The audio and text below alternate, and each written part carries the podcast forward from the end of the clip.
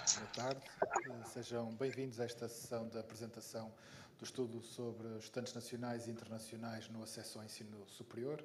É uma iniciativa do EdLog eh, e esta sessão tem o objetivo não só de apresentar o estudo, as suas principais conclusões eh, e as recomendações de políticas públicas propostas pelo Conselho Consultivo do EdLog, mas também um, eh, estabelecer um debate acerca de algumas das principais conclusões eh, para o qual temos um, painel com especialistas e também decisores uh, políticos uh, que nos podem ajudar a perceber que caminhos se podem traçar a partir das, dos dados e das conclusões que foram a que chegaram os especialistas que fizeram este, este trabalho.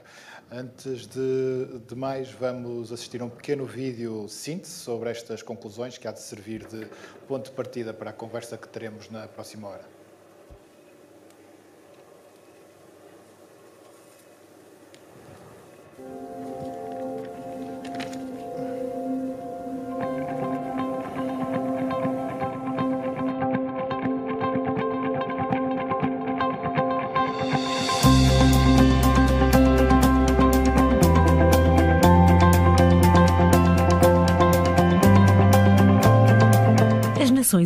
Definiram como objetivo de desenvolvimento sustentável para a educação garantir o acesso à educação inclusiva, de qualidade e equitativa e promover oportunidades de aprendizagem ao longo da vida para todos. Mas persistem desigualdades na generalidade dos países, evidentes em todas as fases das trajetórias dos estudantes, desde o acesso à participação, passando pela retenção, o abandono, a conclusão e as oportunidades de carreira. A União Europeia tinha como objetivo garantir que, em 2020, 40% dos indivíduos com idade entre os 30 e os 34 anos concluíssem uma formação de nível superior. Mas se em 2019 a média da União Europeia era já cerca de 42%, Portugal situava-se ainda nos 36%. Apesar da generalização do acesso ao ensino superior que se tem verificado em Portugal desde a Revolução de 74, persistem desigualdades que não se esgotam no momento de aceder a este nível de ensino. Aqueles que decidem continuar a estudar e que reúnem condições para aceder a uma instituição de ensino superior têm de fazer opções relativas ao curso, à instituição ou até à mobilidade geográfica. São, portanto, várias as condicionantes que influenciam as escolhas dos estudantes. Por isso, quando falamos no acesso ao ensino superior, importa perceber quem são os estudantes que aí chegam, que escolhas fazem, que condições têm ao longo do seu percurso académico e como transitam para o mercado de trabalho. O mais recente estudo do EduLog procurou identificar as desigualdades dos estudantes no ensino superior, desde o acesso ao sucesso, passando também pela permanência e pelo abandono do seu percurso académico. Os dados mais recentes mostram que da totalidade de alunos que concluiu o ensino secundário, apenas 40% concorrem ao ensino superior. Destes, cerca de 14% não entraram neste nível de ensino em 2020, sendo Lisboa e Porto os distritos com maiores proporções de candidatos e aqueles que tiveram a maior percentagem de estudantes a ficarem de fora, cerca de 62%. Os dados mostram que os estudantes que obtêm colocação preferem as universidades, em detrimento dos institutos politécnicos, e as instituições de ensino superior do distrito onde residem. Em 2019, mais de 61% dos matriculados provinham do próprio distrito de residência. Analisando o perfil socioeconómico dos estudantes, verifica-se que é no ensino universitário que estão os estudantes cujos pais têm mais habilitações académicas. Se no ensino universitário as percentagens de pais com o ensino superior variam entre os 32% e os 40%, no ensino politécnico não ultrapassam os 23%. Analisando o número de bolseiros, constata-se que é no subsistema politécnico que a percentagem é superior, com 37% dos estudantes a recorrerem a este apoio. Relativamente ao abandono dos estudos, os dados mostram que varia entre subsistemas, tipos de curso e áreas de formação, sendo o abandono menor no subsistema universitário e nas áreas STEM. Também a propensão ao desemprego varia entre subsistemas, tipos de curso e áreas de formação. Em 2020, matemática e estatística, saúde, serviços de segurança, ciências da vida, engenharia e técnicas afins e informática foram as áreas de formação com menor propensão ao desemprego. No extremo oposto situam-se a proteção do ambiente, informação e jornalismo, serviços pessoais e serviços sociais, com médias superiores a 7%. Analisando-se a transição para o mercado de trabalho e a empregabilidade dos diplomados do ensino superior, os dados mostram que os cursos com menor propensão ao desemprego são os oferecidos pelas universidades, em particular do setor público, aqueles que têm mais vagas, os que têm maiores cotas para estudantes maiores de 23 anos e os com proporções menores de estudantes internacionais. De facto, nem só de estudantes portugueses é constituído o ensino superior. Nos últimos 10 anos, assistiu-se a uma duplicação no número de estudantes internacionais, ainda que predominantemente oriundos de países pertencentes à CPLP, como o Brasil, a totalizar 41%. É no ensino superior público e no ensino universitário que se concentram os estudantes internacionais, sobretudo em instituições da região norte e da área metropolitana de Lisboa, que conheceram um aumento significativo da procura na última década. Ciências sociais, administração e direito e engenharia indústrias transformadoras e construção são as áreas científicas mais escolhidas por estes estudantes, tendo a área da saúde apresentado o maior crescimento em termos proporcionais na última década. A análise dos dados mostra que as instituições de ensino superior portuguesas atraem estudantes estrangeiros, sobretudo do Brasil e das antigas colónias, países com afinidades culturais, de língua oficial portuguesa e com um custo de vida baixo. Esta circunstância impede um recrutamento verdadeiramente internacional, já que a língua portuguesa se assume como um dos critérios principais na escolha destes estudantes. Conhecer o perfil dos estudantes permite perceber até que ponto a massificação que o ensino superior conheceu nas últimas décadas é sinónimo de eliminação de desigualdades. A origem socioeconómica dos estudantes, o seu percurso escolar ou a sua origem geográfica são exemplos de fatores potencialmente geradores de desigualdades e que têm tido um papel no acesso e na permanência dos estudantes no ensino superior em Portugal.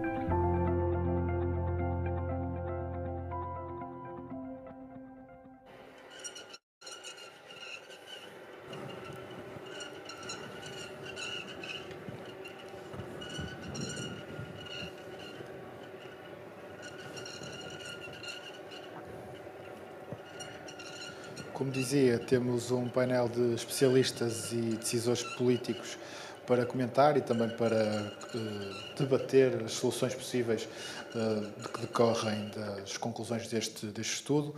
Começo à minha direita por Carla Sá, professora auxiliar do Departamento de Economia da, da Universidade de Minho. É a coordenadora deste, deste estudo, é também investigadora do Núcleo de Investigação em Políticas Económicas e Empresariais e do Centro de Investigação em Políticas do Ensino Superior. Eh, à sua direita está António Fontanhas Fernandes, presidente da Comissão Nacional de Acesso ao Ensino Superior, foi reitor da Universidade de Trás-os-Montes e Alto Douro entre 2013 e 2021 e também presidente do Conselho de Reitores das Universidades Portuguesas entre 2017 e 2020. Uh, passando para a minha esquerda, Tiago Estevão Martins, uh, eleito pelo Partido Socialista pelo Círculo Eleitoral de Coimbra como deputado da Assembleia da República uh, desde 2019. coordenador do PS na Comissão de Educação, Ciência, Juventude e Desporto. Entre 2015 e 2019 desempenhou também o cargo de técnico especialista no gabinete do Ministro da Ciência, Tecnologia e Ensino Superior. Online junta-se a nós Cláudia André, também deputada, mas eleita pelo Partido Social Democrata, eh, pelo Círculo Eleitoral de Castelo Branco, também na legislatura que começou em 2019. É coordenadora do PSD na, na mesma comissão, de Educação, Ciência, Juventude e Desporto, e a vice-coordenadora para a Educação e Desporto no Conselho Estratégico Nacional do Partido. Também online está connosco o Alberto Amaral, do Conselho Consultivo do EDLOG, que mais adiante uh, conversará também, intervirá também sobre uh, o que foram as, as, recomendações deixadas pelo Conselho Consultivo do, EDLOG na sequência das conclusões deste, deste estudo. Um, volto, uh, começo, começo por, por Carla Sá para lhe colocar uma questão que tem, que tem a ver com, com aquela que é para mim, a principal conclusão a que chega este estudo, ou pelo menos a, a grande tendência que identifica, uh, o, o, ensino superior não tem sido uh, sinónimo de eliminação de desigualdades. Parece, a pergunta é um pouco provocadora, mas é esse o seu objetivo, que a massificação que, que aconteceu uh, após o 25 de Abril não, não foi verdadeiramente uma democratização. O que, é que, o que é que falta para que o ensino superior cumpra o seu papel de promotor da mobilidade social? Pronto, é, é, é, verdade que, de facto, eh, a massificação do ensino superior não, não significou o fim das, das desigualdades. Eh, é verdade também que resultou na, na, redução de algumas, portanto, neste momento nós temos um, um corpo de, de alunos no ensino superior mais diverso e proveniente de, não apenas de backgrounds socioeconómicos mais favorecidos, mas também temos já alguma representatividade de grupos de estudantes de menos favorecidos. A verdade é que depois as dificuldades passaram para, para fases ou para, para pontos diferentes, digamos, deixaram de estar tanto na, na, participação ou não no ensino superior e passaram a estar no tipo de instituições onde que os estudantes frequentam, nos cursos e nas áreas de estudo, que muitas vezes uh, estão depois uh, associadas uh, no mercado de trabalho a maior ou menor empregabilidade.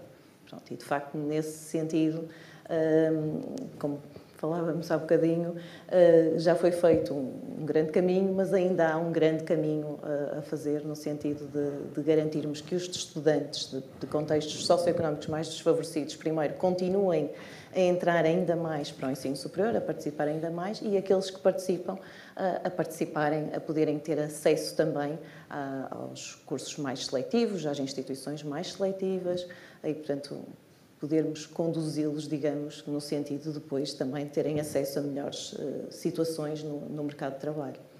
Esta, Fontinhas Fernandes, esta é uma questão uh, tem a ver com, com, com a estrutura socioeconómica do país uh, ou, ou, ou, também tem a ver com a qualidade do acesso à informação? Eu pergunto isto porque há uma das conclusões também que me chama a atenção neste estudo é que uma boa parte dos alunos não preenchem todas as opções de candidatura e mesmo depois do momento em que, em que estão fora uh, ou não são colocados na, na, primeira fase, acabam por não ir à segunda fase.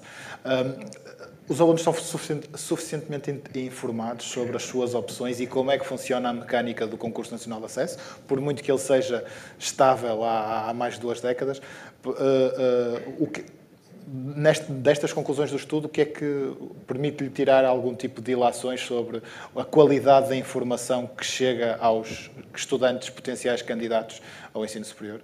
Bom, permita-me só dar uma pequena nota que primeiro é preciso deixar claro Portugal deu um enorme salto em matéria de ensino superior e há muito mais estudantes e os números mais recentes lançados pelo próprio Ministério apontam que metade da população com 18 anos já está no ensino superior e já atingimos a meta europeia no terceiro trimestre de 40%. Isto é um salto, o que não significa que tenhamos que dar um, novo impulso. E este estudo vem trazer informação adicional aos bons resultados que, que, que Portugal tem vindo a atingir. Eh, poderíamos dar ao nível da internacionalização, ao nível do, da colocação de estudantes em instituições do, do, do, do, interior. Portanto, há todo um conjunto de indicadores que são muito positivos. Estas, estas situações também foram, agora vão se agravar com a Covid. E dava nota, por exemplo, de um estudo da Economist há cerca de, de, um mês, que dizia que não só na Europa, mas também nos Estados Unidos, na China, na Ásia, as famílias recorrem de cada vez mais a explicações, a, atividades extracurriculares. Isto foi fruto da pandemia, que vai aumentar as desigualdades. Portanto, essas desigualdades existem e isso temos que reconhecê-las. E é este o ponto que temos que fazer. Agora, o facto de muitos jovens só, eh, só se inscreverem, ainda não optarem por todas as, as, colocações, significa que eles querem só absolutamente aqueles cursos naqueles locais. Porque o que o estudo também diz é que, de cada vez mais, há uma menor mobilidade eh, na escolha do estudante. Eles optam por ficar na área da residência, o que tem a ver também por fatores económicos. Portanto, o que me parece aqui assim neste momento, que era importante, é que é evidente que é nos locais onde há mais população, Lisboa, Porto e Setúbal, onde existem mais alunos que não ficaram colocados, é preciso, esta política tem vindo a ser desenvolvida da ação social e, nomeadamente, dava o exemplo do mais superior, ser reforçada agora quando estamos no início do quadro, para que estes alunos que não entrarem possam entrar no, no, nessas instituições de interior. E é importante que essas instituições também se focalizem em cursos de bandeira e que tenham reconhecimento internacional. Portanto, isso significa que acho que devemos dar um, diria, Portugal fez um grande passo, deu um grande passo nesta matéria, é a área onde nós nos mais aproximamos na Europa, é a área do ensino, mas que é preciso um novo impulso e não podemos estar satisfeitos apenas com os resultados que já atingimos. Uhum.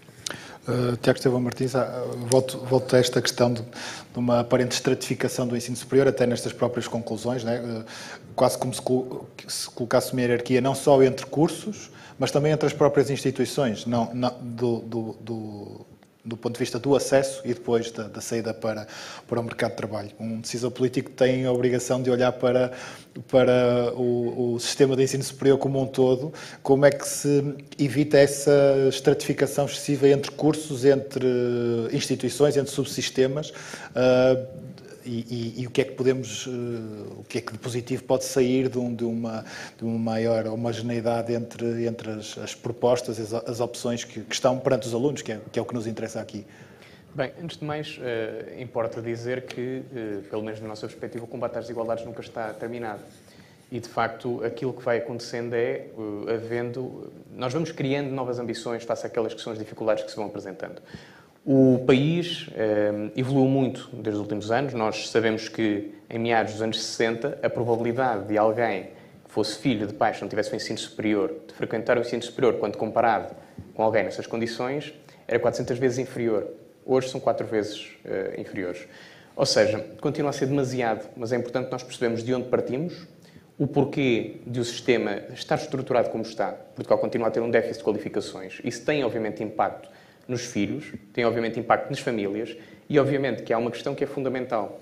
É que nós, quando falamos de desigualdades, nós não podemos olhar apenas para os parâmetros que normalmente procuramos de indicadores socioeconómicos ou de procurar os grandes números, porque, como este estudo, aliás, corrobora, e a literatura eh, é, aliás, eh, bastante clara quanto a estas matérias, a dimensão das desigualdades é visível desde cedo e não se trata apenas de questões de apoios sociais, trata-se também de política educativa, de haver uh, uma estratégia que esteja orientada para dar resposta às dificuldades. Nós sabemos que os pontos de partida de cada aluno, de cada família, são diferentes e, por isso, a possibilidade de nós podermos fazer esta leitura mais fina, não só sobre os novos públicos, que é, aliás, a grande discussão que foi tida no início sobre a democratização do ensino superior, era de abrir as universidades, abrir os politécnicos a novos públicos, agora é preciso também fazer esta análise mais fina de perceber de que forma é que estes novos públicos também interagem com o ensino superior, de que forma é que as desigualdades se materializam agora também nos seus percursos formativos. E, de facto, nós temos muito caminho para fazer, mas é essa também a nossa obrigação, é de olhar para os dados com feieza, com a capacidade de nos questionarmos sobre os caminhos que temos percorrido, mas também de colocarmos esta nova ambição, uma ambição também de percebermos que não podemos percepcionar uma política de ensino superior sem ligar com a política educativa do básico e do secundário, e não podemos percepcionar uma política de combate às desigualdades que olhe apenas para a ação social, mas temos que a conjugar também com uma política educativa que dê resposta e que possa mitigar as desigualdades de partida com que todos estes alunos partem. Um, já, já, vamos falar de soluções seguramente com mais, com mais vigor. Uh, nesta primeira ronda eu queria colocar alguns temas em cima da mesa e a, e a questão que queria colocar à Cláudia André, até uh, pelo facto de ser deputada pelo Círculo de, de, de Castelo Branco e o estudo foca, há, há, tem também uma conclusão muito forte sobre a questão da mobilidade geográfica ou da ausência dela, não é? Do que os, os estudantes acabam por procurar sobretudo as instituições da sua região. Uh, um, o que acaba por deixar o, o, as instituições do interior, de, de, de, distritos como Castelo Branco, numa posição de, de relativa fragilidade, uh, porque também é esse, é esse, o desequilíbrio populacional que o, que o país tem. Qual é o desafio acrescido que, que instituições que estão na, na, que não estão na faixa eleitoral têm que enfrentar para uh, garantirem uma, uma, política de inclusão uh, mais robusta? Boa tarde a todos. Penso que uh, grande, o grande desafio, não só das, das, instituições de ensino superior do interior, mas se calhar no desafio nacional, é, em primeiro lugar, uh, criar, desmontar uh, este estigma que existe sobre o interior, em que aquilo que é oferecido pelo interior é como que algo, uma segunda escolha, algo menor, algo menos qualidade ou menos elevação que qualquer outra, neste caso, instituições de ensino superior, possa ter no litoral. Sabemos que o trabalho das instituições de ensino superior no interior é tão profícuo como a das outras universidades, possivelmente o estigma e uh, o complexo da interioridade e esta, e esta constante minimização ou minorização do interior que entra uh, no subconsciente do cidadão e em especial do, do aluno, de um aluno do secundário, uh, que não coloca sequer em questão concorrer para regiões como a UBI ou como a Universidade de Évora. Ou seja, uh, há efetivamente um problema uh, de uma espécie de complexo do interior uh, e as universidades e politécnicos do interior têm trabalhado de uma forma extraordinária para conseguir desmontar todo este problema. É evidente que este é, é uma forma simple, simplista de ver as coisas, é natural que, infelizmente, se estão a consegui-lo uma instituição de ensino superior se conseguir credibilizar ou prestigiar ou uh, criar uh, a tal notoriedade dos seus cursos e das suas ofertas, ela conseguirá com certeza uh, atrair alunos, independentemente da sua origem geográfica. No entanto, terá de fazer duas, três vezes uma, um esforço maior possivelmente uma universidade, um politécnico de Setúbal, Lisboa, Porto, até Coimbra, terão de fazer. Sabemos que é necessário uh, criar uh, esta, retirar este estigma e, esta, e este complexo do interior e demonstrar aos nossos jovens, em especial aos jovens do secundário, que estas universidades são uma oferta tão prestigiante e tão importante e cuja uh, saída profissional será tão importante como uh, se tratasse de outro local qualquer do país. Uh, os alunos deslocados, e aqui sim também temos um problema que julgo ser muito importante, os alunos deslocados e aqui já, já, estamos a falar de uma discriminação territorial eh, e não só socioeconómica. O aluno deslocado terá muito mais dificuldades em se integrar e em se adaptar a qualquer universidade do que eh, se estivermos a falar eh, de um aluno, e daí provavelmente esta, esta, esta grande necessidade dos alunos quererem, não, não se quererem deslocar geograficamente, porque realmente esta deslocação é um, bastante dispendiosa para as famílias, mesmo uh, quando estamos a falar de alunos da, classe média, de, de alunos que, uh, cujas famílias não têm, uh, ou eles não têm direito à bolsa, não têm direito à residência de estudantes, mas têm, e esta é outra, outra grande dificuldade, é o alojamento estudantil. Uh, e sabemos que estes alunos têm dificuldades e têm uh, grandes sacrifícios para se conseguir manter numa cidade como Lisboa, como Porto, tendo que alugar e tendo que arrendar vários meios de alojamento.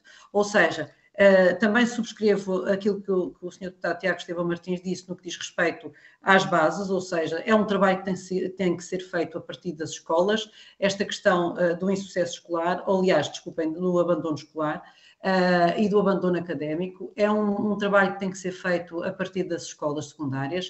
Uh, esta, esta questão social e da discriminação social e da, do desnivelamento social, da desigualdade social que se reflete ela deverá ser trabalhada a partir eh, do ensino básico e secundário, para que depois todos os alunos consigam, ao chegar ao ensino superior, eh, fazer face às suas dificuldades e às suas preocupações, e, sobretudo, para que consigam escolher o curso que desejam, independentemente da sua classe social e da sua disponibilidade financeira. Não é, não é, no entanto, isso que nos mostra a realidade hoje, ainda, pelo menos. A, a, pergunta que lhe vou fazer tem duas partes, uh, e uma mais abrangente e esta que tem ainda a ver com a questão da mobilidade geográfica ou da imobilidade geográfica, podemos dizer assim. É sobre, a explicação é sobretudo socioeconómica para que os, os alunos não, não saiam das, das suas regiões no momento de escolher a, a instituição de pretendem estudar. É assim, neste estudo em particular, nós não exploramos as explicações, não analisamos as, explica as explicações para essa uh, falta de mobilidade. Mas noutros trabalhos uh, já temos feito, e a, o que a própria literatura diz é que tem a ver, em grande medida, com essa com dificuldades financeiras, obviamente, tão, são, são importantes, mas os custos da mobilidade não são só custos materiais, são também custos pessoais, de, de saírem do, do seu contexto, do seu contexto de conforto, da sua zona de amigos, ter que estabelecer novas, novas, novas relações, portanto, ter que estabelecer toda uma rede de, de relações, pronto, que, que, nem todos os estudantes, ou os estudantes portugueses em geral, estão menos disponíveis para, para fazer, para fazer esse esforço. A outra questão que lhe queria colocar é que toda esta relação entre o acesso e, e, a saída para o mercado de trabalho é muito intrincada. O, estudo mostra isso, não é? Porque o, a, quem sai de uma instituição do ensino, do ensino politécnico tem mais uh, propensão para o desemprego, mas o que o, o estudo não, não coloca ónus de, de forma nenhuma no, na qualidade do trabalho que é feito nos, nas instituições politécnicas, é antes um reflexo das desigualdades que existem no momento da escolha, portanto, a montante do próprio ensino superior. O, ou, ou, seja, este trabalho, e o deputado Tiago Estevão Martins também dizia isto, este trabalho não, não pode uh, começar só quando os alunos têm, têm 18 anos. É exatamente isso, é, é exatamente isso que nós, que nós julgamos, de facto, porque a partir do momento em que o que nós sentimos é que essas desigualdades que, são, que, que surgem logo no momento da, da, entrada no ensino superior, depois uh, surgem novamente quando falamos de, de sucesso ou de, de, abandono ou de permanência. E quando isso voltam a surgir quando falamos em termos de empregabilidade, quer dizer que há alguma coisa que tem que ser, que o próprio ensino superior pode, pode deve e tem vindo cada vez mais as instituições a, a fazer trabalho nesse sentido, mas uh, isto dito, tem que começar antes e tem que começar muito antes. Também é verdade que Portugal, a esse nível, evoluiu bastante, não é? Há muitos estudos internacionais que dizem que estas diferenças começam logo a fazer-se sentir desde bebés quase, crianças muito pequeninas e nós temos feito um esforço, fizemos um esforço grande em termos de, de acesso ao ensino pré-escolar, por exemplo, mas ainda há muito para fazer, até porque, como se vê com os resultados deste estudo, isto depois vai ter implicações, tem implicações ao longo da vida, não é? E, portanto, é mesmo importante que se atue pronto, e que haja esse trabalho anterior à, à entrada do, no ensino superior. Como é que as, as universidades, e sobretudo do interior, faço este, esta parte, sobretudo do interior, porque o, o, o Fotinhas Fernandes foi reitor da, da, da UTAD, podem uh, mostrar as suas histórias de sucesso de maneira a inverter esta narrativa de que, de que falávamos e que, e que a deputada Cláudia André sublinhava. Eu acho que as universidades do interior devem ter escolher, devem estar focalizadas, devem se focalizar em determinadas áreas em que percebam que são, porque é que se vai estudar para a Universidade do Interior? Porque são bons nisso, por exemplo, eu dava o exemplo da enologia, porque é que se vai estudar para a UTAD? Porque a enologia é um curso de bandeira, agora eh, está-se a falar a questão das veterinárias, porque é um curso de bandeira no setor agrário e, portanto, tem que criar, eh, tem que ter aquele estigma de que tem que mimetizar, de deixar de imitar as, as universidades do litoral, definir qual é a sua área, quais quais são as suas áreas de interesse, é evidente que uma forte ligação ao território e até faz, eh, poderiam, deveriam ser agora, nesta fase, pioneiras numa das grandes reformas que é necessária no ensino superior. Eh, dou-lhe o exemplo que nós fizemos Bolonha, Bolonha foi a mudança de um formato do curso, passamos de 5 para 3 anos, portanto houve ali uma mudança estrutural, mas não existiu uma mudança funcional. E estas instituições, por exemplo, poderiam dar agora o exemplo, ao promover um ensino mais centrado no estudante e menos no professor, o que vai passar passar por uma redução da carga, da carga presencial e, e até aumentar as novas ferramentas que o digital está para continuar, os, em contexto de empresa, eh, nas áreas que tenham, que tenham impacto no desenvolvimento do território. Aqui sim poderia, poderia ser um apoio os fundos comunitários para implementar estes, estes níveis, estas mudanças organizacionais e mudanças na forma de, de, de, de ensinar e, portanto, é preciso dar um salto. Toda a gente sabe que nós, em docentes, continuamos a ensinar nas mesmas salas onde fomos alunos. Portanto, isto mostra o, o, o muito que ainda é preciso fazer e acho que uma instituição de menor dimensão pode ser o exemplo eh, nesse sentido. Mas essa, essa especialização das instituições do interior não vai criar uma segunda, um segundo extrato não é, entre o que são as universidades amplas, generalistas, que seriam as, que seriam as do, do litoral, e as do interior, que são universidades mais especializadas?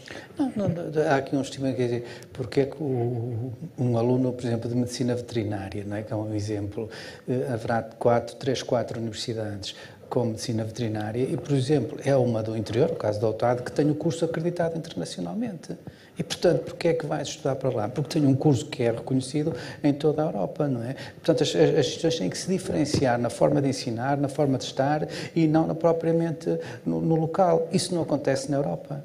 Na Europa, as pessoas, por exemplo, na Europa, ninguém, eh, na Europa não se sabe se, se, estão todos os alunos a estudar nas capitais, nas capitais, nas capitais, estão a estudar em universidades de referência que estão distribuídas pelo, pelo território. Portanto, acho que aqui assim é preciso ter aqui alguma coragem na liderança e dizer focalizar-nos nessa área. Pode ser inclusivamente a medicina não, pensar que só está centrado nos grandes hospitais centrais do Porto e de Lisboa. Por exemplo, o curso de Medicina, que é um curso que tem maior atratividade, pode diferenciar-se em determinada área. Por exemplo, ainda agora estamos a sofrer uma pandemia em que se chega à conclusão que o vírus, e isto está dito pela, pelas maiores referências internacionais, que vem do setor animal, por sua vez é devido a alterações ambientais. Portanto, há aqui uma trilogia ambiente, setor animal e ser humano, e portanto isto vai existir novas formas de estudo, de investigação, e pode ser uma diferenciação. O mesmo se diz, poder-se dizer, segundo outras áreas do conhecimento. O conhecimento cada vez é mais multidisciplinar e pode podem ser instituições do interior a apresentar essas novas propostas multidisciplinares, com novas valências e que se afirmem no mercado. Nós temos, temos centrado a questão, provavelmente por culpa minha, na questão do interior. Uh, Tiago Estevão Martins, a, a questão, o, que, o, dado que eu queria trazer também vem do estudo, que as regiões, há regiões mais competitivas do que outras no acesso ao ensino superior, e Lisboa e Porto são as regiões mais competitivas, são as que deixam mais gente também fora do ensino, do ensino superior. Uh, 40% no caso de Lisboa, 23% no caso do Porto, dos não colocados no último, no último concurso. Ou seja, para estes alunos, um, fazer passar esta questão da, da imobilidade territorial acaba por, eh, por também uh, prejudicar as suas próprias uh, possibilidades de ingresso no ensino superior e, e, o seu percurso, o percurso futuro. Que ferramentas é que podem ajudar a, a resolver este desequilíbrio entre, entre a oferta e a procura, digamos assim? Bem, nós sabemos que desde os últimos anos temos tido, não só devido ao alargamento da rede, mas também ao facto de as próprias instituições terem robustecido, uh, temos verificado que há uma crescente regionalização da própria uh, configuração do ensino superior. Ou seja, a dimensão do número de estudantes que provém da região onde está a instituição é crescente. Isso, obviamente, tem justificações de natureza económica, mas há depois um conjunto de outras justificações que, eh, que são importantes mencionar. Não farei muitas considerações sobre eh, as motivações, mas é importante que nós também tenhamos a percepção de que um estudante, quando ingressa no ensino superior, está também a eh, preparar-se e a apresentar-se perante uma perspectiva de futuro. E a verdade é que nós continuamos a ter um país muito desigual. É um país que funciona a duas velocidades muito diferentes. E, para além do mais, nós fomos permitindo ao longo dos anos que o peso das vagas disponíveis, tanto para Porto e Lisboa, consolidasse essa perspectiva de um país a duas, a duas velocidades, o que nos coloca hoje com uma grande questão que tem que ver precisamente com este desequilíbrio, provavelmente injusto para com as outras instituições que fazem trabalho altamente meritório, sobre o prestígio que é atribuído às diferentes instituições, mas também com a perspectiva de encontrarem mais possibilidades e também mais oportunidades a partir do momento que estão nestas próprias instituições. A forma de nós combatermos estas questões eh, não é simples. E, obviamente, que não se esgota nos apoios. Obviamente, nós podemos aumentar o complemento do alojamento, como foi feito. Pode ser feito um investimento no Plano Nacional de Alojamento Estudantil, obviamente que ainda não está no ponto que todos desejaríamos, e isso aí é um dos caminhos. Mas, fundamentalmente, há um ponto que é eh, extremamente importante, que é o de capacitarmos estas instituições e de lhes darmos a visibilidade que elas merecem e, fundamentalmente, de as valorizarmos. E um caso paradigmático é o do uh, ensino politécnico. O ensino politécnico tem uma abrangência territorial muito significativa, tem uh, áreas de estudo muito interessantes que podem ser capitalizadas de uma forma, muitas das vezes, uh, não tão bem explorada como desejaríamos, e é também um dos subsistemas onde há um caminho maior para percorrer, precisamente porque há, ou tem havido, uma menorização do, da, sua, uh, do seu, da sua reputação ou do seu reconhecimento que em nada condiz com aquela que é a qualidade da, da formação ministrada. E nós, basta percorrermos o país e vermos os casos de sucesso que temos pelas diferentes instituições fora, sejam politécnicos ou universidades fora de, dos grandes centros urbanos, para percebermos que há, de facto, muito para explorar, mas temos nós também que dar essa visibilidade e temos que reforçar estas mesmas instituições. Um, gostava de assinalar um, um ponto adicional. Muito o que temos feito e do caminho que temos percorrido enquanto país ao longo dos últimos anos é criar diferentes vias de acesso para que estudantes, em fases diferentes da sua vida, com percursos diferentes, possam ter um ensino superior. E, para além disto, nós temos consolidado esta perspectiva com também uma maior abrangência territorial, da qual, aliás, os cursos TESP têm contribuído enormemente. Ou seja, nós hoje temos uma abrangência territorial, uma abrangência do ensino superior nos diferentes conselhos, que é muito maior do que aquela que tínhamos há uns anos atrás. E eu penso que isso é um dos pontos de partida também, porque uma das matérias que nós temos que repensar é precisamente de encararmos o ensino superior como uh, uma obrigação, obviamente, do país para com a formação uh, da nossa população, mas também de nós termos essa abertura para irmos procurar e densificar a capacidade de captação de novos públicos, pessoas com percursos diferentes que podem, obviamente, acrescentar. E quem, uh, quem foi estudante sabe perfeitamente que o enriquecimento é tão maior quanto maior a diversidade das pessoas que compõem a sua comunidade académica, sejam professores, sejam estudantes. E essa é, de facto, uma matéria que nós temos que trabalhar. Nós sabemos que há uma correlação uh, entre a idade de entrada no ensino superior e o estatuto socioeconómico de partida. E nós temos também que ter a predisposição para captar estes públicos, para sermos capazes também de providenciar as condições para que haja uma aprendizagem ao longo da vida mas que eh, não se cinja apenas a uma expressão vaga e que criamos também essas oportunidades. E nós aqui temos muito caminho para percorrer, não só na própria eh, disponibilidade que as próprias instituições vão tendo, obviamente com as limitações que têm, nós vamos sempre exigindo mais e mais às instituições, mas as instituições também vão fazendo esta adaptação e têm feito uma grande adaptação, mas um caminho de futuro é precisamente este, de também começarmos a capacitar as instituições de eh, uma oferta que dê resposta a públicos por exemplo, já estão no mercado de trabalho e podem ser também chamados novamente para reciclar conhecimentos e para também abrir os horizontes. E parece-me que esse é também um horizonte futuro para o qual temos que trabalhar, porque o ensino superior não é apenas para os mais novos, isso é uma perspectiva totalmente deslocada temporalmente e daquilo que é preciso para o país. O ensino superior tem que ser eh, educação, investigação de excelência para todos os portugueses em qualquer etapa da sua vida que queiram aprender e melhorar-se no seu dia a dia. Uh, temos falado muito, deputada Cláudia André, sobre quem, quem entra no ensino superior. Eu queria colocar-lhe esta questão sob o ponto de vista de quem não entra. Ou seja, o estudo mostra-nos que cerca de 40% dos alunos do ensino secundário prosseguem estudos para o ensino superior. Este, é, é, é, este é, uma, é, um, é um número suficiente ou, e se a sua opinião for que, que, que não é, o que é que, podemos, o que é que é necessário fazer a montante do ensino superior, mais uma vez, para garantir que o, que o contingente de estudantes potencialmente candidatos uh, aumente? Eh, bom, eu, eu julgo que, um, ehm, o que, é, o que é importante é perceber e ter a garantia que todo o aluno, todo o aluno que termina o secundário uh, e deseja seguir uh, o ensino superior, o consegue fazer com sucesso. E precisamente consegue fazer porque se esforçou, porque conseguiu, eh, enfim, todos os, eh, todos os requisitos necessários e que ao consegui-lo e cuja sua ambição seja eh, terminar um, ter e terminar um determinado curso hum, superior, este seja possível de, de o fazer, independentemente da sua condição económica, independentemente da sua localização geográfica, independentemente do, da, da sua condição familiar. Ou seja, para nós, mais importante que perceber Uh, se devíamos ou não ter mais alunos no ensino superior, que era importante que sim, é evidente, mas também sabemos que uh, o que mais tem que nos preocupar é que estão garantidas, uh, está garantido o acesso e a conclusão de a qualquer aluno português. E isso será efetivamente aquilo que mais nos deve preocupar.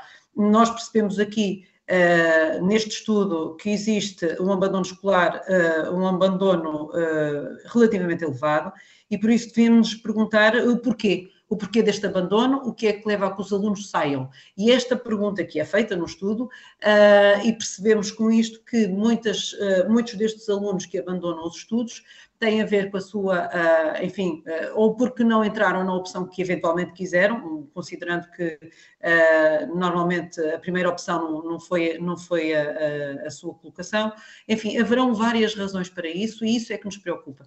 Aqueles alunos que abandonam o ensino superior porque desistem, desistem por razões económicas ou resistem, desistem por razões psicológicas, resistem por, porque não aguentam o afastamento da família, enfim, porque é que desistem, porque é que se vão embora e não, e não, e não regressam. Julgo que, que é o mais importante e, é, e, e, o que nós consideramos que deve ser também fundamental é criar todas as condições uh, em conjunto com as instituições de ensino superior, perceber o, o que, é que fal, o que é que falhou, o, o que é que não foi respondido a estes alunos para que estes tenham, tenham que ter ido embora e para que estes não continuem os seus cursos. É, é evidente que a nossa população uh, especialmente a população ativa, uh, ainda está muito aquém da formação que, académica que gostaríamos de ver. Sabemos que, enfim, há aqui um trabalho muito árduo a fazer, até mesmo na população ativa, ou seja, na população adulta ainda. gostaríamos realmente de, de caminhar para que estivesse garantido uh, o sucesso académico, uh, escolar em primeiro lugar, depois académico, uh, de todos os alunos que pretendam progredir na vida e que tenham esse objetivo através de um curso superior. E julgo que é, é esse o maior foco e a maior preocupação que deve fazer parte de todos, famílias, alunos, escolas e, em especial, governantes. Já vamos uh, ouvir também o professor Alberto Amaral sobre, sobre as propostas que o EdLog deixa nas conclusões deste estudo, mas antes disso, deixem-me só colocar uma, duas, uma questão para, para o meu lado direito, uh, para, para a professora Carla Sai, para o professor Fontinhas Fernandes, sobre, um, sobre os estudantes internacionais. Este estudo não se centra apenas nos estudantes nacionais, mas centra-se nos estudantes internacionais, mostra-nos como uh, o grande contingente que procura Portugal são os países de língua, de língua oficial portuguesa, o Brasil e os países, e os países africanos. Uh, e, e, e aponta-se uh, como possível caminho uma, alargar esse âmbito, o que implica uh, que haja um investimento das instituições para que, para que o ensino possa ser feito em língua inglesa, uh, uh, primordialmente. Como é que se garante o equilíbrio entre este público que já é atraído, o público da língua oficial portuguesa e que procura Portugal em boa medida por isso, porque pode ter as aulas na sua língua, na, na, na, na língua oficial dos seus países, e um, uma, um alargamento de públicos que implica uh, uma mudança, é, pelo menos em alguns cursos, a caminho da, da língua inglesa. É a mesma pergunta para os dois? Eh, pronto, é, é, verdade que essa foi, na, nas entrevistas que foram feitas no, no, contexto deste estudo, foi de facto um fator que foi mencionado por, por algumas instituições, sobretudo instituições mais pequenas, que diziam que não conseguiam simultaneamente garantir uma oferta em português e em inglês, porque para isso precisavam ter uma turma completa, digamos, de, de, de estudantes que, que, pudessem frequentar o curso em, em, em língua, eh, em língua inglesa. pronto, é verdade que essas coisas demoram uh, a alterar-se, mas uh, é possível uh, ir criando ou ir passando a mensagem de que a língua inglesa é um ou que o ensino em língua inglesa tem vantagens para todos os públicos, seja o nacional, seja o internacional dos países que falam português. E, de alguma maneira, eu diria que era importante hum, associar, digamos, a este, à vinda destes estudantes internacionais toda uma série de vantagens também para, para, para os restantes, no sentido de, de partilha de, de, com culturas diferentes, com estabelecer redes de contactos internacionais, deixam de ser redes de contactos locais ou, ou nacionais, e portanto eu acho que eh, tem que ser feito todo um trabalho na atração destes estudantes em que se chama a atenção para esses aspectos de forma a que a língua seja um, um fator, digamos que, menos importante. Pronto. Na medida do possível, uh, lecionar uh, numa língua que seja o mais franca possível é, é, o ideal. Mas também estou convencida que alguns estudantes serão mais facilmente convencidos disso. Uh, portanto, é preciso é que se lhes apresente a solução, é preciso que lhes faça a proposta de que, de que as aulas vão funcionar em inglês. Fontinhas Fernandes, é, é, eu aqui isso é tenho, viável do ponto de vista das, das instituições? Eu tenho aqui um, uma posição muito clara que é a seguinte. Eu, a atração dos estudantes internacionais, há, Para mim, há duas, deve ser uma aposta por dois grandes motivos. Primeiro, um dos grandes problemas que tem Portugal é a quebra de população. Há um problema demográfico e nós vamos ter que ter políticas ativas de imigração, de trazer pessoas, e acho que através do ensino superior é um facto. Ou seja, imagine para uma determinada região que se está a especializar, aquela especialização, quando eu falou do interior, é preciso uma especialização inteligente. Por exemplo, eu dava o exemplo para fugir da minha área. É, neste momento é claro que o Alto Minho é uma área onde se está a especializar na zona do, da indústria automóvel. Vai ser necessária mão de obra, estão-se a instalar em empresas internacionais, não é só o caso da Bosch no Minho, estamos a falar em, em Viana, agora a energia das ondas também, há outras áreas, e portanto nós poderíamos atrair estudantes que vão estudar nas instituições daquela proximidade para aquelas empresas e em contexto de empresa. Isto é fundamental. É evidente que há uma maior facilidade naqueles que têm a nossa língua, não é?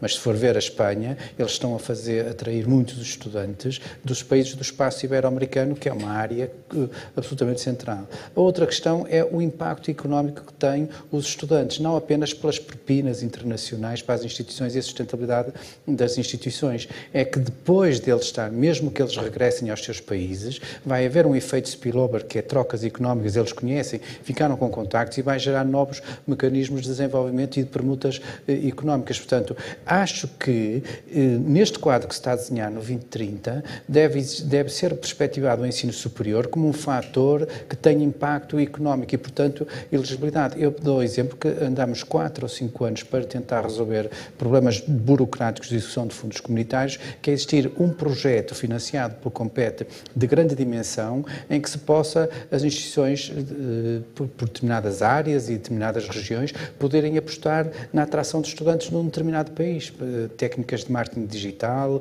técnicas de proximidade, portanto, isto é preciso ser financiado. E, portanto, eu, eu, veria com muito bons olhos que neste, numa altura que se está a fechar um quadro, uma nova programação, que pudesse ser, as universidades pudessem ser elegíveis e pelo impacto económico, ou seja, quando se fala nas rúbricas de internacionalização, que não se pensasse apenas na indústria do calçado, a indústria dos vinhos, a indústria dos textos, mas que vissem o ensino superior também como um, um, uma área onde pode trazer, ter vantagens económicas. E isso iria permitir dados para para uma promoção e depois é preciso uma, uma política de resiliência. E eu veria, portanto, a internacionalização como um dos olhos, primeiro, porque tem impacto económico, tem impacto na economia portuguesa. Segundo, porque pode apoiar uma política que tem que ser gerada obrigatoriamente de imigração, de trazer estudantes, de trazer jovens e trazer pessoas de outros países.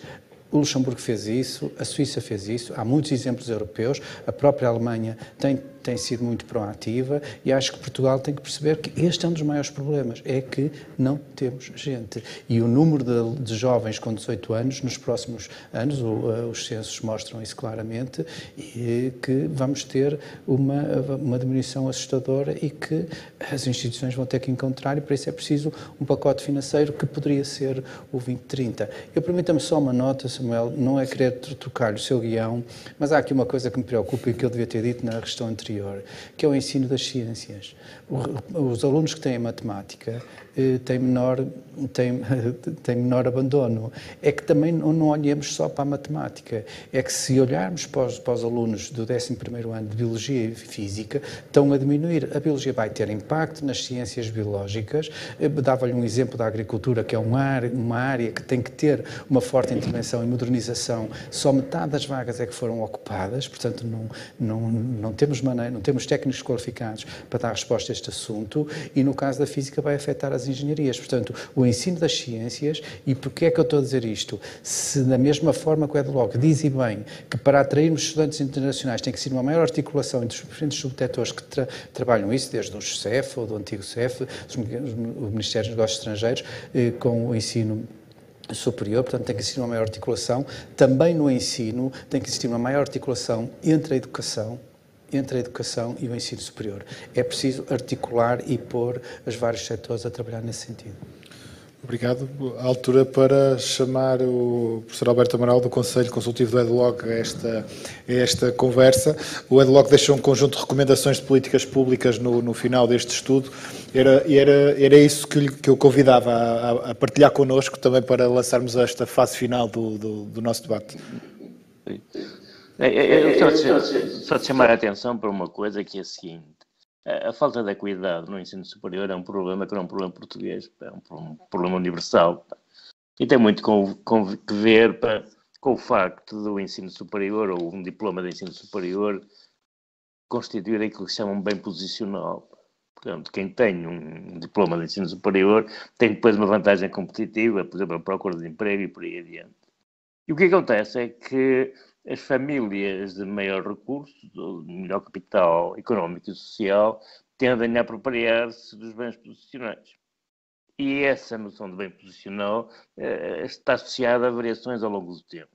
Quando eu era aluno do, ensino superior, havia cerca de entre 45 mil e 50 mil alunos em todo o ensino superior, agora temos cerca de quase 10 vezes mais, e, e, e o que se punha na altura era entrar ou não entrar. Quando a porcentagem de alunos de famílias desfavorecidas que conseguia ter acesso ao ensino superior era perfeitamente ridículo.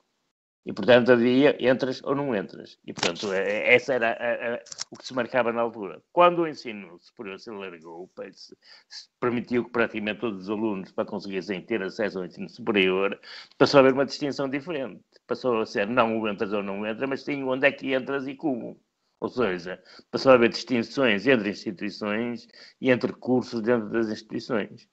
E, portanto, essa, essa falta de equidade que antes era o entrar ou não entrar, passou agora a saber, a, a, a, a deslocar-se para, por exemplo, quem é que entra ou não entra em medicina, quem é que entra ou não entra para a engenharia aeronáutica, quem é que entra ou não entra para a engenharia de gestão industrial e por aí adiante. E, portanto, se repararem, se fizerem um estudo, se fizerem a porcentagem, por exemplo, de bolseiros em cada um desses cursos, veem que foi para aí que se deslocou a diferenciação. Há, há uma porcentagem maior de bolsas no Politécnico no Universitário, lá está, porque as famílias de menor recurso tendem a mandar os filhos para, os filhos tendem a ir para o Politécnico. Há, se podemos comparar medicina com enfermagem, verificará que é uma porcentagem muito mais alta de bolseiros na, na enfermagem do que na medicina, ou de outra maneira, se olharem para, para, para, os recursos culturais dos pais, que no caso da medicina, cerca de 70, 70 e tal por cento dos alunos têm pais com cursos superiores. Se olharem para a enfermagem, veem que 70, 70 e tal por cento dos alunos não têm pais com cursos superiores. E isto replica-se, por exemplo, se olharem para a farmácia, que é politécnico, e compararem com as ciências farmacêuticas, que é universitária, vem de novo uma enorme desproporção nas porcentagens de bolsas, e por aí adiante. E, portanto, a, a, a, falta de equidade que antes era entrar não, ou não entrar, moveu-se agora para uma coisa diferente. Porque, porque para, para, para tornar o ensino, uh, alargar o ensino, foi necessário diversificá-lo e criar outras formas de ensino. Passou-se a haver politécnicos além de universidades e, e, e, passou a haver ciclos curtos, por aí adiante. E, e, claro, o que acontece é que os filhos das famílias mais desfavorecidas vão sendo empurrados para as opções de menor valor depois no futuro. E, e isso não está resolvido em nenhuma parte do mundo. Ela, é, provavelmente isso irá sendo resolvido na medida em que nós mudamos de geração. Porque se repararmos, a geração que hoje que entrou desta vez, há uma porcentagem muito grande de jovens cujos pais não tinham ensino superior. Na próxima geração vai ser diferente. A porcentagem de pais com o ensino superior vai ser muito maior e, portanto, os filhos desses pais vão estar numa situação mais favorável do que estavam eh, na geração anterior. E, e, e, portanto, isto terá que ser feito assim. E, portanto, o que significa que a, a, a equidade, ou a falta de equidade no ensino superior, não é fácil de resolver, mas pode ser minorada. E, portanto, aquilo que está aí é recomendado é um conjunto de, de eh, alterações que tendem a minorar isto. E, e, e minorar é, é, é, reduzir as vantagens que têm as famílias mais favorecidas em relação às outras. Como? Por, começando com o pré-escolar. O pré-escolar é fundamental para ajudar a minorar estas dificuldades, a melhorar substancialmente a qualidade do ensino público nos preparatórios e no secundário é alterar a questão de, dos apoios sociais, porque as bolsas de estudo eh, são dadas a um nível, a, a um nível muito baixo de, de, de rendimentos.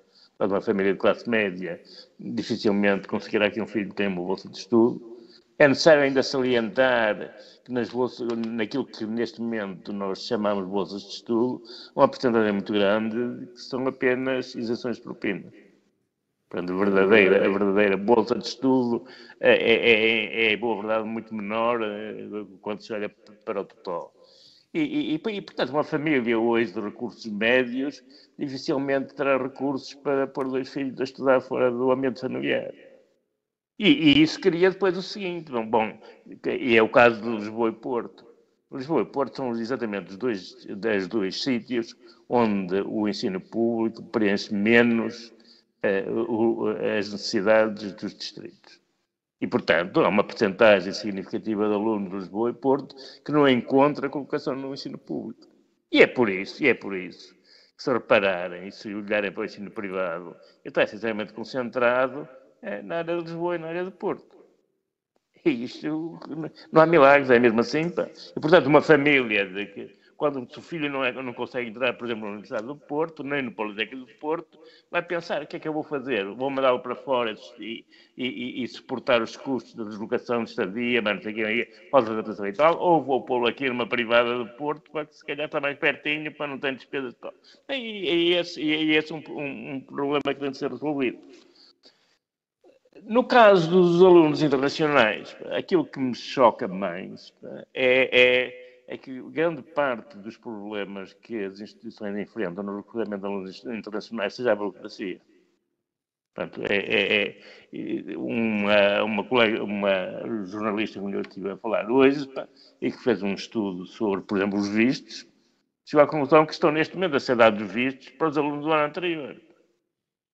Ou seja, um desgraçado de um aluno, e isso foi, foi nós fizemos vários inquéritos a, a, a representantes de, de de ensino superior, um aluno de, de, estrangeiro fora, fora da Europa, de, que marca uma reunião com, com, com o, o CEF para começar a, a tratar dos seus processos, pode estar à espera mais de seis meses para ter uma entrevista marcada. Depois, como não tem visto, também não pode ter residência, não tem residência, não pode ter conta bancária. Isto é um verdadeiro inferno burocrático que devia estar resolvido há muito tempo. Para os alunos europeus, não são abrangidos pelo estatuto de estudante estrangeiro, têm outro problema, não, estão abrangidos sem entrar para o concurso geral de acesso e enfrentam depois os problemas do exame, dos exames nacionais. É? Portanto, há, há, aqui, há aqui um, um, conjunto de medidas em relação aos alunos estrangeiros que não custam dinheiro e que são pura e simplesmente a vontade de eliminar a burocracia.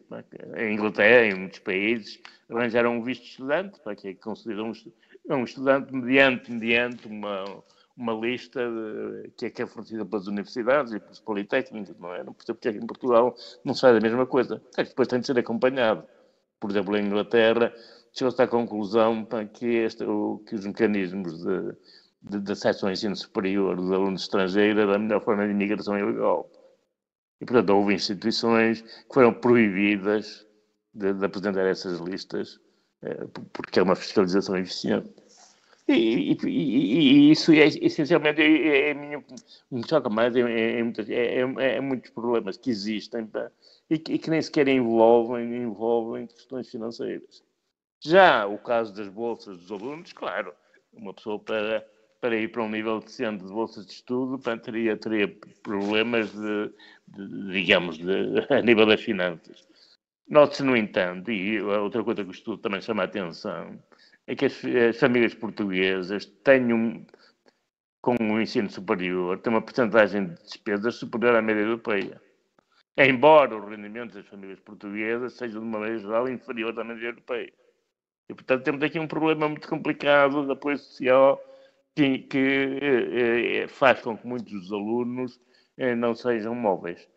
Se olharem, se olharem para a população eh, que frequenta hoje as nossas instituições de ensino superior, verão que a maior porcentagem, e quanto, quanto melhor é, é, a universidade, mais localizada ela é, porque é um contrassenso, a porcentagem de alunos do Distrito de Porto, que está na Universidade de Porto, ou a porcentagem de alunos do Distrito de Lisboa, que está dentro da universidade, das universidades em Lisboa, é, é, é, é enorme.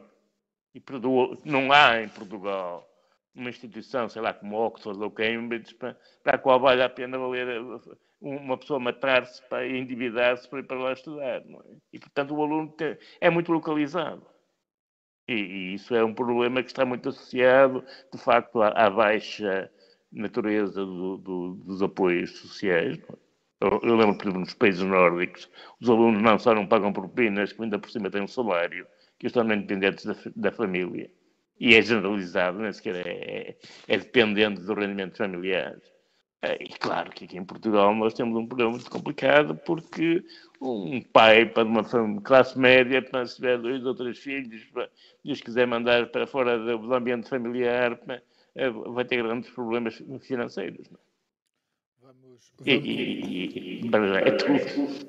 Obrigado, professor. Vamos ouvir, vamos ouvir. Este, este debate não foi pensado, este estudo não foi pensado para, desta forma e este debate não foi pensado desta forma, não foi pensado para acontecer num contexto pré-eleitoral, mas a verdade é que estamos num contexto pré-eleitoral e, portanto, não, é, é, impossível não colocar esta questão, uh, quer ao Tiago Estevão Martins, quer à Cláudia, à Cláudia André, perceber o que, de que modo é que os programas eleitorais que neste momento os partidos seguramente estão envolvidos na, na, na sua concretização pode responder a algumas destas questões, nomeadamente eu identifico duas que foram levantadas aqui pelo, pelo Alberto Amaral, a questão da, da criação, possível criação de um, de um, visto estudante ou de um mecanismo mais flexível para o acesso dos alunos uh, internacionais a Portugal e no caso dos alunos nacionais tem a ver sobretudo com, a, com o, as bolsas de estudo, o financiamento para, para os apoios da ação social, onde é, que, onde é que é possível numa próxima legislatura intervir? Começo pelo, pelo Tiago Estevão Martins. Uh, bem, uh, não quero desiludir ninguém, mas não serei eu a, a, pelo menos levantar o véu sobre o programa eleitoral do Partido Socialista. De qualquer das formas, uh, há matérias sobre as quais eu posso naturalmente comentar. Esta questão dos estudantes internacionais é uma, uma questão que envolve e que tem que merecer imensa cautela. Porque nós, quando falamos sobre esta matéria, temos que ter percepção de que ela tem outro grau de complexidade do que às vezes possa parecer de forma imediata. Obviamente que isso não foi desconsiderado por nenhum dos, dos presentes, mas apenas uh, clarificando que uh, há muitas matérias que têm que ver, nomeadamente, com o recrutamento, que obviamente que merecem sempre algum tipo de uh, cuidado na análise. Quanto à questão de, da demora na atribuição dos, dos vistos. De facto, é um trabalho que desde 2019 tem vindo a ser feito, com o Study and Research in Portugal, mas há uma questão fundamental, é que de facto o número de vistos aumentou, de pedido de vistos aumentou exponencialmente, nós não temos uma capacidade de resposta adequada para estas matérias e, obviamente, que isso repercute depois no dia a dia, na vida concreta de cada um destes estudantes. De qualquer das formas, Uh, aquilo que estava previsto, aliás, para o Simplex 2021-2022 era também uh, continuarmos a dar esta resposta de aprofundamento para melhorar esta capacidade de resposta. Por isso, esta é uma questão que já estava a ser considerada e, obviamente, que uh, merece toda a nossa preocupação, sendo que nós temos sempre que encontrar um equilíbrio entre aquela que é a nossa necessidade de sermos ágeis e céleres na resposta a estes estudantes, com o necessário equilíbrio também para evitar situações que não sejam exatamente aquelas que nós procuramos e que todos desejamos. Eh, um segundo ponto sobre as questões de acesso e frequência, neste caso sobre o custo de frequência e os apoios que são concedidos. Eh, de facto, os apoios sociais concedidos eh, aumentaram bastante desde os últimos anos, não só devido ao limiar de elegibilidade que teve a sua alteração, ou seja, Hoje não é necessário ter rendimentos tão baixos para oferir de bolsa e houve também esta desagregação entre o valor da propina e o valor da bolsa, o que quer dizer que, em termos práticos, em termos reais, o estudante terá a partir de bolsas mais altas. Uh, e isso quer, tem uma resposta muito clara, é que houve uh, uma uh, procura de resposta, que obviamente que nós procuraremos sempre aprofundar, de dar mais condições aos estudantes, mais bolsas, bolsas que consigam pagar mais aquilo que é a realidade do estudante, mas também de reduzir o valor das propinas, e esse é um caminho que tem sido continuado. Obviamente, nós sabemos que este é um impacto financeiro uh, considerável, uh, mas a nossa ambição é sempre a ambição de uh, reduzir ao máximo os custos de frequência, obviamente sem prejudicar as instituições, e aí é preciso também realçar a importância dos contratos estabelecidos com as instituições, porque esta é uma opção política que é assumida pelo país como um todo e não apenas como uma redução da receita das instituições, e eu acho que isso é algo que também é importante frisar. Houve um entendimento, e aliás esse entendimento de que é preciso uh, reduzir os custos de frequência dos estudantes do ensino superior e também melhorar aquela que é a capacidade de apoio aos estudantes mais desfavorecidos, mas esse é um caminho que temos feito e que estou certo de continuarmos a fazer. Deputada Cláudia André, como eu dizia no início, é vice-coordenadora para a Educação e Desporto no Conselho Estratégico do, Nacional do PSD, portanto, espero que isso permita que levante um bocadinho o véu sobre o que vai ser o programa eleitoral do PSD, coisa que o Tiago Estevão Martins não pôde fazer do lado do PS. Eu sou jornalista, estou sempre à espera que, que haja novidades dos sítios onde estou. Uh, Sra. Deputada, o que é que é possível, o que é, em, em que medida é que numa próxima legislatura é preciso responder a algumas destas recomendações que são deixadas aqui pelo, pelo EDLOG? Bom, eu lamento desiludi-lo. Eu não gostaria de desiludir, mas na verdade também não poderei, uh, enfim, desvendar qualquer uh, ideia que esteja a ser trabalhada no programa eleitoral uh, do PSD. estamos já a trabalhar nisso, como o nosso presidente do partido já anunciou, mas no que diz respeito, em especial no que diz respeito à nossa, às nossas preocupações, enfim, elas também já, já foram aqui algumas delas denotadas por mim, Uh, mas há, e, isto era uma preocupação até do anterior programa eleitoral, 2019, uh, eh, no que diz respeito às regiões menos densamente povoadas, uh, tínhamos em 2019 uma proposta para, de majoração para as, as, universidades do interior, para precisamente dar apoio e que estes apoios aos alunos deslocados pudessem ser, em especial nas zonas do interior, feitos de forma mais, mais incisiva e de, de forma mais notória. Eh, também prevíamos apoios aos estudantes que fossem deslocados para o interior.